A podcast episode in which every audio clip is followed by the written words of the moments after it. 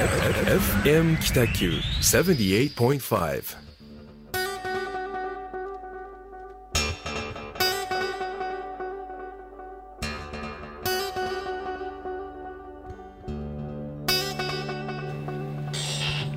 はい始まりました。ホワイトスペース。グラフィックデザイナーの岡崎智則と。永久建築士の田村誠一郎がお送りいたします。よろしくお願いいたします。よろしくお願いいたします。さあ1ヶ月。はい。あっという間ですね。3月とか。なんかうん。3月になると、まあ年度末みたいな考え方あるじゃないですうんうか。ん本当もう年をごとに1年が一瞬ですよね。ですね、はい。なんか日々大事に生きないといけないなと思いますが、うんうん1ヶ月田村さんは どんな1ヶ月でしたか？えーうんっと、そうですね。うん。まあ。忙しかったですか？えーっとですね、いや、うん。うん結構最近あのまあそうですね。事務所のこう、仕事を受け入れる体制もうん今変えつつあってですね、はい。えー以前ほどはうん。忙しくならないようにっていうあことをー詰めないように詰めないよようにしているのではいはいあの割とゆとりを持って仕事できてます、うーん、、はい。いっすね。はい。まあ簡単に言うとはい。あのまあまあ暇ですよっていう。ええ 言っていいんだろうなと。なるほど。はい。まあでも今はすごくいい流れなので、はい。このペースを保っていきたいなとは思ってます、なんかね前、うん。そのまあ去年1年ぐらいで結構体制を立て直したんですけど、はい。体制を変えたんですけど、うん1日56件普通にアポイント入ってたのでうわーそんなハードだったんですか。もうパンパンだったんですけど、えまあ、それを変えないといけないなと思ってたのがここ12年。ーいやそれはい。結構大変ですね。はい、なので、まあ、去年ぐらいからその体制を立て直して、もう今、本当ですね、1日1、2件、うーん。それでもなんかアポ入ってるんですね。あやっぱまあ入りますけどね。うん、入りますけど、すごくゆとりがあそうなんです、ね、今あります。はい。なるほど。でそうですね、うん。まあ、この1か月としては、はい、うんまあ、出張もありましたけど、うん、えー本当、昨日はい。あのーまあ、建築学生建築学生団体のトニカっていうあるんですが、はいまあ、そのトニカの建築展うん。が昨日開催されました。はい。で、まあ、建築展って何かって言いますとはい。あの、まあ、北九州市内もしくは福岡県内、うん。えーあでもまあそうですね、うんまあ、広島工業大の学生さんもいたんですけど要は設計競技です、うん。あの学生さん作ったあの、まあ、作品を、うん。えー審査員で、えーまあ、審議して、えー優秀な作品にはあ賞を与えるとうん。みたいな。コンテストが本当昨日ありました。で私がですね、まあ、一応審査員兼コーディネーターっていう役割を仰せつかりまして、はい。えーあとまあ全国からあー、まあ、建築建築家の先生方4人お越しいただいて、ははい。い、4人お越しいただいて、まあ、クリティークという形でですね、うん。あの建築展の審査をやってまいりました、まあ、朝9時から夕方5時までびっちり。うわーびっちりですね、はい。びっちりですね。はあ。あのまあすごく良かったですね。やっぱり若いなんていうのかな。若い世代、次の世代って言っていいんだろうな。はい。の建築アイデアみたいなもののをを覗けるっていうのはあー、まあ、こういう審査員になったあー、まあ、僕らのあのすごく得だと思ってますね。うん。なるほど。はい主だった活動はそれくらいですうね。ん。はい。どうでした？岡崎君は。僕はもう前回も話した通りはい。めちゃくちゃ忙しいのが落ち着いたんですよ、はいはい。納品してみたいな。はい。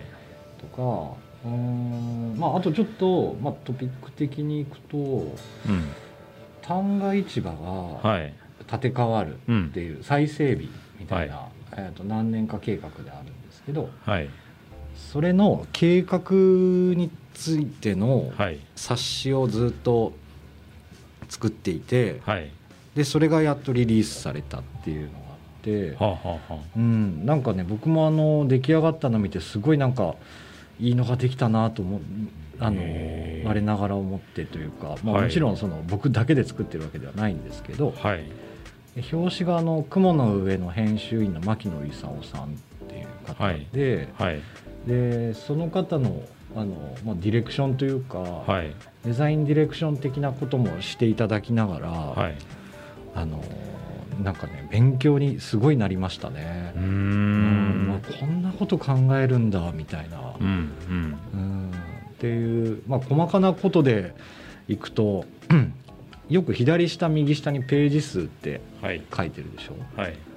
あれのはい。位置についてうん話そうかみたいな。あいいっすね、うん。なんかそれってまあヘヘッダーフッターみたいなまあまあことですよね,、そうですね。はい。余白の部分に課せられる情報みたいなところですよね、で多分これ興味ある人ってはい。若い人だけじゃないから、はい。お年寄りにも読みやすい文字数でいこうかなとか。はい。っていう、もうすごいこう細かなやり取りを何度もしてうん完成に至りましたね。へえ、で、えー、とそれが、はい。えー、と北九州市役所の、えー、と建築都市局はい。で配られたらしいんですけど、はい。もうなんか配り始めて何日かですぐなくなったらしくって。はははは。うん、やっぱり単価のこと気になる人も多いし、はい。まあ牧野さん自体のファンが結構もう全国にいらっしゃるのではい。すごいなんか問い合わせもたくさんあったみたいではいすぐにはけたっていうことらしいです、うん。でもねあの実際手にするとすごいいい風合いのうん。雰囲気のあるうんいい冊子ですうね、ん。それとですね、はい。今度あと魚町アーケー、えー、と銀天街の、はい。えーアーケード70周年記念誌はいが、えー発行されてて、はい。これは魚町銀天会の中のはい。いろんなお店で配られてるんですけど、はい。それの表紙と表紙のデザインと、うん。あとなんかこう魚町に対するうん。思いみたいなのをちょこっと書かせてもらってて、はい。はい。はい。これもまたねあの内容は60周年の時は、はい。えっと僕ら多分魚町にいたんで、はいあの60周年のやつは多分メルカートで結構配られてたんでほうほう。見たらああこれ見た見たってなると思うんですけどはい。70周年も、えー、とそこから10年のことが中心に書いてあるのでほ結構面白いですよ。あの、うん。はい、うん。10年でこれだけ変わったなとか。うほうほうほあとまあ前回に比べてうはい。読みやすいと思いますかなり。あの前回ちょっと資料みたいなニュアンスが多かったので、はい今回は結構その自分事として読めていけそうだなっていう感じですね。うーん。あの作家のね町田園子さんでしたっけとかの話とかもあってうん。もしあのピンク色の表紙なので、はい。もし魚町でそれを見たらあのぜひ手に取って見ていただきたいなと思ってます。ん。どどの辺に置いてあるんですかね？基本あの魚町のお店ですね、はい。とか、うん、あらゆるお店で置いてあるはずです。ああそうですか。はい。わかりました。うん、とかっていうのをずっと,、えーとうん。作ったり。あと行政のお仕事も結構あったんで、はい。あの年度末にかけてはい。結構終わっていかないといけない案件っていうのがたくさんあったので、はい。はい、それがやっと今ちょっと落ち着きつつある感じですね。ね。まあいわゆる年度末の忙しさっていうやつですよね。ですね。うん。下手したらうん。普通のあの12月の年末より忙しかったかもしれないですね。うん。というような1ヶ月でしたかね。そうですね。なんか前回のラジオよりも、あの岡崎君の顔が結構すっきりしてる感が そうでしょあります。なんかだいぶ終わっていったそうなっていう。ですね。なんか肌ツヤがだいぶ良くなってますね。そうですよね、はい。前回きつかったですもんね。なんかいろんな肉体的にも精神的にも。うんということであの、まあ、そんな1ヶ月だったんですけど、うんはい。そう、えっと、前回ちょっとお話しししようと思ってしてなかったんですけど、うん。なんかあの戦争が始まってしまってるじゃないですか。はいでそのまあねいろんな意見があると思うんですけど、うん。えっと、仕事に影響してます？っていうのを聞きたくって。はいはい。建築系、そうですね。うん。建築系は結構やっぱり言われてるのは、うん。あまあもともとそのコロナではい。結構海外資材とか、うんうん。まあ、建材系がそのやっぱり流通が止まってたりはいはい。すごい遅延したりっていうのがあって、でまあ選ぶその建材だったり資材っていうのがうん。大体納期が遅くなったりとかないとかっていうことがすごく多くなってるんですよね。それはもう照明器具とかああの住宅設備とか全部そうなんですけど。で今度また戦争が始まったでしょ、うん。で関連するのはやっぱり石油が上がるっていうところで、そのいわゆる石油をベースにした建材。はいはいはいはい壁紙だったり、えーあとはなんか床材とかまあ、塩ビ系のものですよね。はい。うん。でやっぱその辺は軒並み各メーカーがまあ4月5月から値上がりしますっていう価格改定のお知らせをどんどん上げてますね。なるほどで結構その価格改定の幅が大きくて、ああそうですか、うん、やっぱへ5%から大きいのは28%とかなへなのでいもう1.25倍みたいなえ感じですよねじゃあ建築全般の費用がボコッと上がっちゃうみたいな感じあもう完全に上がってますへー。今あウッドショックもあり今木材価格も1.5倍からもう、まあ、ものによっては2倍ぐらい上がってるので、えーウウッドショック？ウッドショック。っていうのはなんか、えっと要はですね、はい。あアメリカうん。とか、まあ、カナダはい。とか、い、わゆる、まあ、アメリカ大陸に属する国から、うん。結構その、まあ、松だったり、はい。えーまあ、杉もそうですね。シダ系とかもそうなんですけど、輸入をだいぶこう頼ってたんですよ、はいはいはい。でコロナになって、うん。やっぱこう都心部よりも郊外に住み出すっていう流れが海外でもあってですね、はい。で郊外にどんどん家を建て出したと。はいはい。ってなるともちろんその、まあ、供給元としてはうん。自分の国に先に落とすので、はいはいはい。そこで資材がまず不足しているで一般的な海外への輸出、はい。まあ、日本とか、まあ、うん。その他アジア諸国に、えー出す資材自体がものすごく減ってるんですよね、ん。減ってたり止まってたりするので、うーん。あのまあ、よく日本でも使ってた米松っていうあの、うん。まあ、アメリカで取れる松うん。はあー粘りが強くて強くあの、はい。その家に向いてるみたいな。こそうです。構造材とか、まあ、梁とかによく使われてましたね、うん岡材って呼ばれる、うんうん。そういうものが今一切入らなくなって。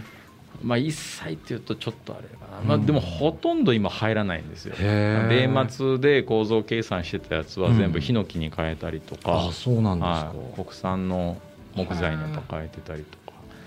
で結局物がないイコール金額は上がるので、うんうんまあ、そういうもものをウッドショックって今へ言ってますねえあのベニヤ材とかもそうですね。あそうなんですか。1.5倍から2倍ぐらい上がってますね。へえあ建築資材系すべて今、まあ、石油製品もそう木材もそう、はあコロナ禍であの、まあ、コンピューター系のその基盤だったりもアジアで作ってたりのが今流通が止まって入ってこないのでう、ん。やっぱ国内で在庫しているストックしているものがすごく少ないから結局金額も上がるし。う、ん。もうすすべて上がってますね。うわそんな状態なんですね。はい。あまあ、設計事務所として辛いのは、うん。いつも通りの、まあ、例えば予算が3000万ですっていう,、んうーまあ、お店でも住宅でもはい。作るでしょ、う。んうん。まあ、設計して、うん。その前の感覚で、まあ、これぐらいが3000万かなとか思いながら設計しても、それが4500万になったりするんですよ。見積もり出すと。もう全くなんかその感覚が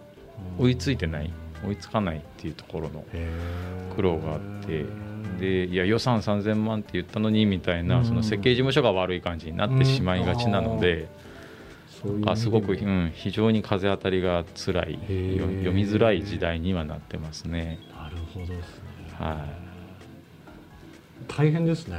コロナ来て。そうすごい大変です今。はまあ、仕事とかそのプロジェクトが止まるっていうことは、うん。まあ、まだないんですけど、あうん。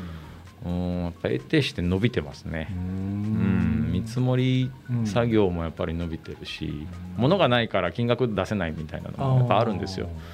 まあ、見積もり期間も伸びてるし、見積もりが出てきてもあのすごく高額で結局減額作業やるみたいな減額案を考えるみたいな大変な作業がまたそこで待ってたりとか。なるほど。はいそうか。うん、で、まあ、おせさんからよく聞かれるのが、今ってやっぱり建てるべきじゃないんですかねみたいな。言言われるんですけど、はいはい。でもそのやっぱり今作っておかないとこれが下がる見込みってまだないので。そうですよね、うん。いつまで待つそんだみたいな。い今作ってもらった見積書が、いや2か月後にはまた1.5倍ぐらいになるかもしれないのでいいつが作り時かとかは言えないんですけど、はでもまあ総じて言えるのは、うん。やりたいって思った時にやった方が絶対いいっていうのは言ってますね。そういうね。それはもう気持ちの問題ですけどね。はいはいはい。そっか、はなるほど。そんな状態なんですね。い、ずっと上がってますね。僕らのなんか業界ってまあうん。えっと紙代は多分ちょっとずつ上がっていってて、うんうん。印刷とかですね、うん。ただそんなにこう直でわーってなんか影響を受けてるかっていうと、うん。まあ企業さんがなんか広告ん。出稿広告予算をなんか減らすみたいなのあるかもしれないんですけど、うん。そんなにまだ直接来てなかったりとかするうん。で、ん。なんかどういう予測しといたらいいかなっていうのも含めてちょっと田村さん聞いてみたいなと思ったんですけどああね、なるほど、でもリアルに来てるんですね、うんうん。はあいや来てますね。大変だ。そうか。まあ前向きにやるしかないですけど、ね、ああもうそうです、うん。もうししょうがないです。なんか、うん。しょうがないとしか言わないですよね、うんどれだけその時代の変化に対応できるかっていう多分対応力がむちゃくちゃ問われてるので。そうですよね、うん。今まで通りに普通にやってちゃダメみたいな。そうだダメですね、うんそうやっぱ考えるのは、まあ、今立て時じゃないですよっていうのは簡単なんですけど、うん。でもそそれを言ってしまうと、うん。逆に今の単価が本当倍になった時に、うん。いやあの時立てればよかったのにとかって言われることも可能性はあるのでうん、そうですね、うん。な今後も入ってこないくなる可能性もありますからそうです。ねでやろうと思ったことをやめてしまうっていうのはやっぱり社会全体が停滞してしまうじゃないですか、はいはいはいまあ、その社会経済回すという意味では、うん。うんやっぱりやろうと思った時にやるのが一番うだなっていうのは、ん。そうですね。ぱ初初心に戻りつついろんなことを考えて、うん。答えとしてはそうやって答えてますね。確かに。周りの人がしない分今やるのチャンスかもしれないしですね。そうですね。うん。今高いからやめておこうっていう人はうん。結構やっぱいると思うので、ううんんでも待てば待つほどどんどん上がるような気もしてですうん。ね価格が下がるっていうことってあんまり情報として入ってこないかうら、んうん。そっか、うんこの上がった金額が定着するんじゃないかなと思ってますね。確かに、はい。全体的な物価も上がりますからね。上がりますね。うん。そうですね、ね。まあ、食でいうと小麦粉もね、はいはいめちゃくちゃ上がるっていう、そうですよね。上がってるのか、すであに。ー。うんいや大変ですね。大変だけどやるしかないですね。ですね、うん時代に合わせて。うん。なるほど。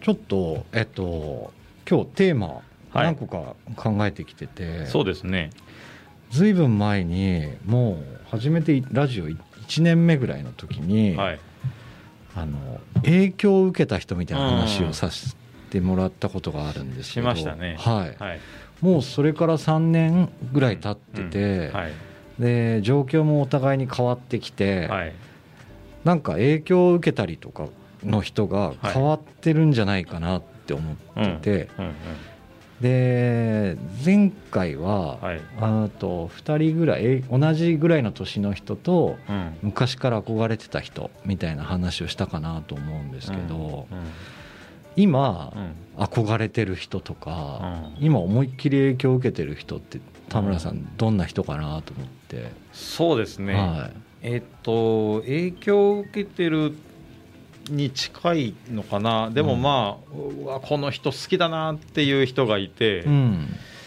えっとまあ、同じ同業はい社、はい。設計事務所を営んでる森高之さんっていう、森高之さん？はい、はい、とまあ、八幡東区に事務所を構ええるそうなんですか、うん。まあ、すごい近い人なんですけど。へこの間あの差し飲みをしまして。ーはい。まあもともとそのあんまり表には出ない方なんですけど、へそのまあ結構非常勤講師もあちこち、あちこちでされてたりとか職人肌の建築家うんうんうんですね、うん。なるほど。表には出ない。へあーでもあのそうですね。最近で言うと、うん。八幡東区にあの奈良さんっていうフレンチのうんお店があはいるんですけど、はいそこを設計された方で,、あそうなんですね、はい、で奈良さんはグッドデザイン賞を受うん賞したり、撮ってますよね、うん、あの北九州市の都市景観賞も取ってたりとあかそうなんですか奈良さんの名前は出てるんですけど森さんの名前はなんか、あ出てそんなに出てない、あのそうです。地味地味に出てる感じであんまりそれを主張しない感じはありますね。人間性もね、うん。なんかもうすごい合うんですよ。あそうなんですか。う。んおいくつぐらいの方なんですか？えちょっと上いくつなんだろう。ちょっと上です。うーん。え10は離れてないですけど。あそうですか。多分うん。678ぐらい離れてるのかな。だから50なられたのかななってないと思いますね。あんまり曖昧なこと言えないですけど。あでも少し上のちょっと上のはい先輩ぐらいの感じですね、ですね。えどういうふうに合うんですか？その波長みたいな。あのーすごい本当は学術的にすごい研究とか勉強されたど真ん中おな本当大先生のまあ博識持ってるんですけど、はい。は話す言葉がねすごい土着的というか、へえうんまあ、振り幅広いって言った方がいいのかな、うん。全然下世話の話もするし結構「スター・ウォーズ」みたいなこと、まあ、SF が好きだったりとかすごいねうん子供みたいなんですよ、お酒も好きだしなんかねもう飲み出すとこう本当女子高生ぐらいのキャッキャした感じで、へえあの 話題が盛り上がるっていう。あそうなんですか、はいはい、全然建築の話しないんですよねその時は。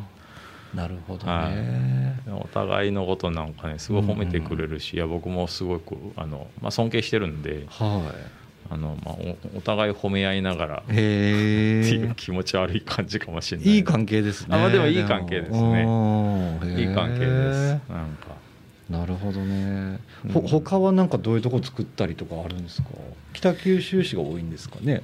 そうですね。北九州市が多いですね。うんだからあまあ住宅でもうんそのすごい住宅建築みたいな全国区の冊子に載ってたりとか、あすごいですはい。ねやっぱ、まあうん。住宅なのでその気軽に見に行ったりっていうのはねあなかなか。うんなかなかできないんですけど、うーん。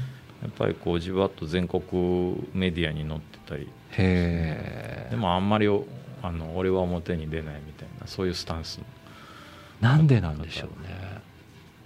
別に自分の作ったやつが出てくれたら自分の名前出なくていいやみたいなうんそうですね。自分が作ったものが残ってくれた方がいいっていう。へですね。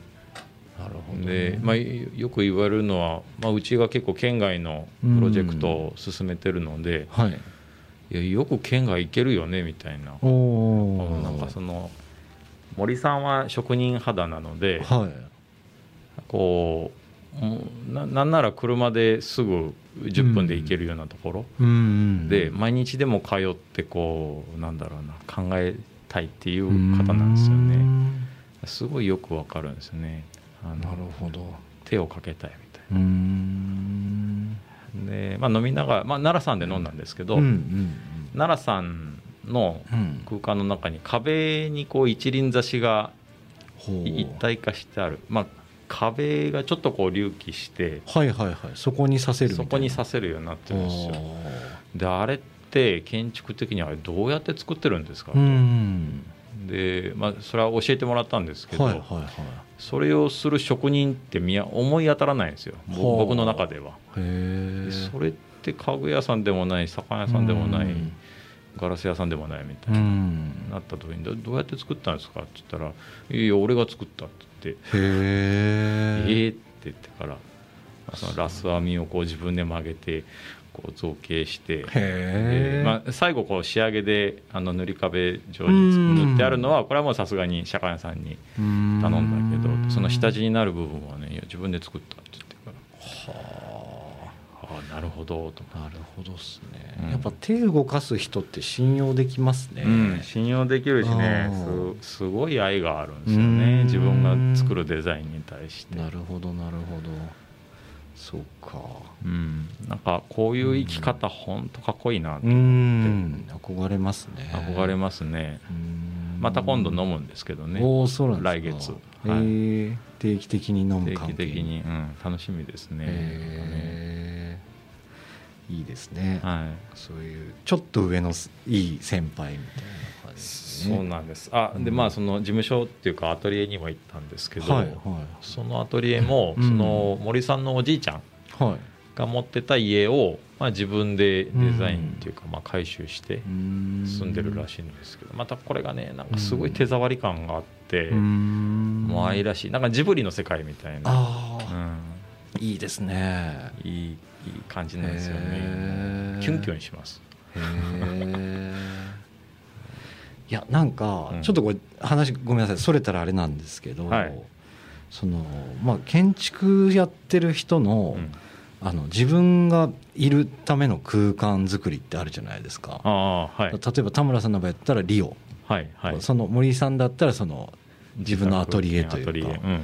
でそこにかかる費用ってうん。どういう見方するんですか、なんかあの考え方によってはあこのデザインをいかに安く仕上げるかうん。なのか、うん自分が居心地がいい空間をとにかく作りたいなのか、うんどんまあそ人それぞれあるとは思うんですけど、うん。ちょっと投資みたいなとこあるじゃないですか。そうですうねん。なんかそうですね、まあうちの場合で言うとそのリオとか、うんうん。まあ、室町のねはい。室町シュトラッセとかうんは、うん。結構、うん。まあ、そうですね予算予算ありきみたいなとこありましたね、うん。まあ、両方作った時まだ独立して5年経ってないとかでそんぐらいですか。まあうん、手持ちの資金もそんなになかったし、なるほど。うん。まあ、かといってもがっつり銀行から借りて、うんうんうん。なんかマックスで作り上げるっていうほどのこうなんだろうな気負いを持ってなかったし、まあ、割と安全牌な数字、うん。まあ、もちろん銀行からちょっと借りましたけど、まあなんか数年で返せるぐらいの額、うんうん借りてうん。えーじゃあそれを何年で回収するかみたいな考えるんですようね。んそっうん。かなんか数字ありきで思いっきりはせずあくまで自分がまあこの額だったら何年で返せるなっていう安全な数字を一回導き出してはい。その予算でやるっていう。なるほどね。ね。なんかいやはい。ちょっとその僕の場合だとですね、うん。えっと例えば自社のパンフレット作りますって言って、うん。通常の印刷だったらなんか2 3 0万ぐらいで済むところを、うん。すごい特別な仕様にして100万円かけて作りましたってするとするじゃないですか。うん。で、えー、と自分の会社の価値をそれで高めることはできると思うんですよね作品性とか。うん。ただなんか回収できるかどうかっていう話になってくると、うん。あのそれで何か、まあ、お仕事生まれれば回収できますけど、うん。なんかねどういうふうに割り切ったらいいんだろうみたいなことを考える時があるなと思って、うん。うん。だから逆にそのポストカード販売しますで、うん。ちょっといい印刷して、うんあの普通その辺で売られてるポストカードが100円だったとしたら、うん。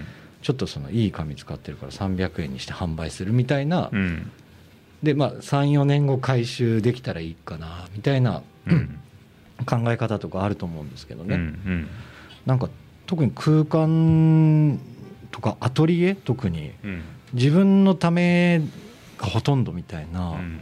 時ってなんかどういうふうに考えるんだろうっていうのはちょっとなんか気にはなったんですよね。なるほど、うん多分ですね、うん。いやううちが結構事業系の設計が多いので投資した分はしっかり回収しようって思ってしまうんですけど多分いそうそんい一般的というか常識的には、うん。事務所の設営ってうん。回回収しようとは思わない、はいはいはいはい。回収っていうのはその投資したはい金額に応じてうんうんそれは5年で回収するとか、はいはいはい。10年で回収するみたいな考え方って多分起こらなくて純純粋に減価償却で毎月毎年はい。いくら税金払うかみたいなところの計算が多分ベースだと思うんはですよね。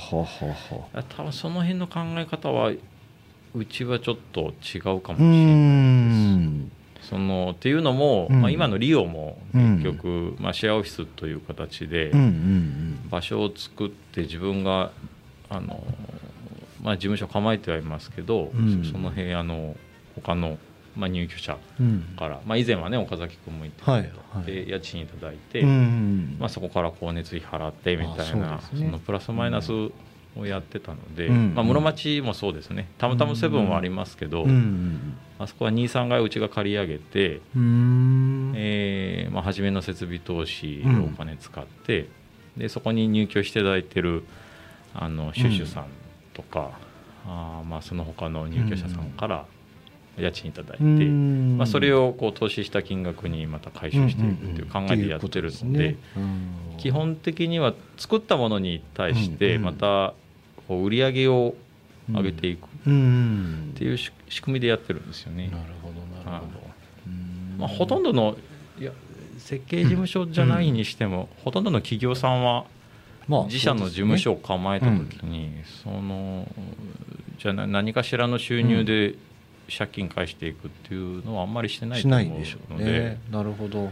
はい。じゃあ居心地のいい空間とか仕事しやすいとか、はい発想うん。とかそういう話ですね、その時持ってる自己資金でできるこあとをーやる。やってるんじゃないですかね。あまあ、一気に作ってしまわずにちょうんちょっとずつとかうん。ああなるほど毎年手をね加えるとか。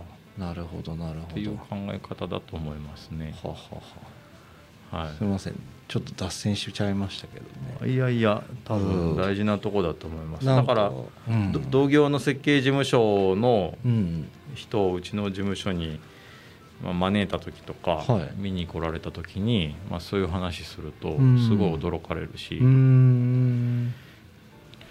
なるほど。みたいなう感じですね。ん多分でも普通にシェアオフィス運営してるぐらいうんうんなんですね、うん天体事業っていう。まあめちゃくちゃ儲かるかっていうとその投資した額と ちょっとゆっくり回はい、収していゆっくくってい。うり回収していくっていうあの売り上げが上がっていくようなシステムではないのうね。ん、淡々と。なるほどね。淡々とですね。大きな赤もなく、ううんん、そんな喜ぶほどの黒でもなく、ああそっか。うん。なるほど、まあ、メンテナンスも考えるとそんなにって感じそうですね。そんなに、うん。ん。まあ、税務的に見て毎月の支出に対して収入がこうサポートしてくれてるっていう。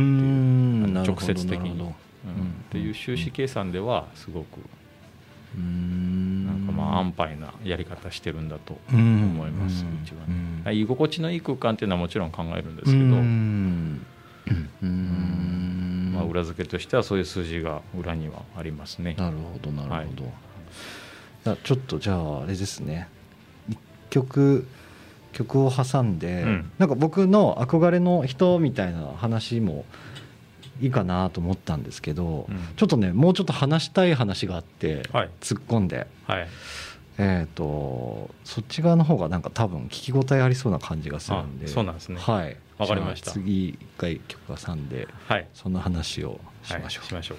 はい、はい、じゃあ聞いてください。聞いてください。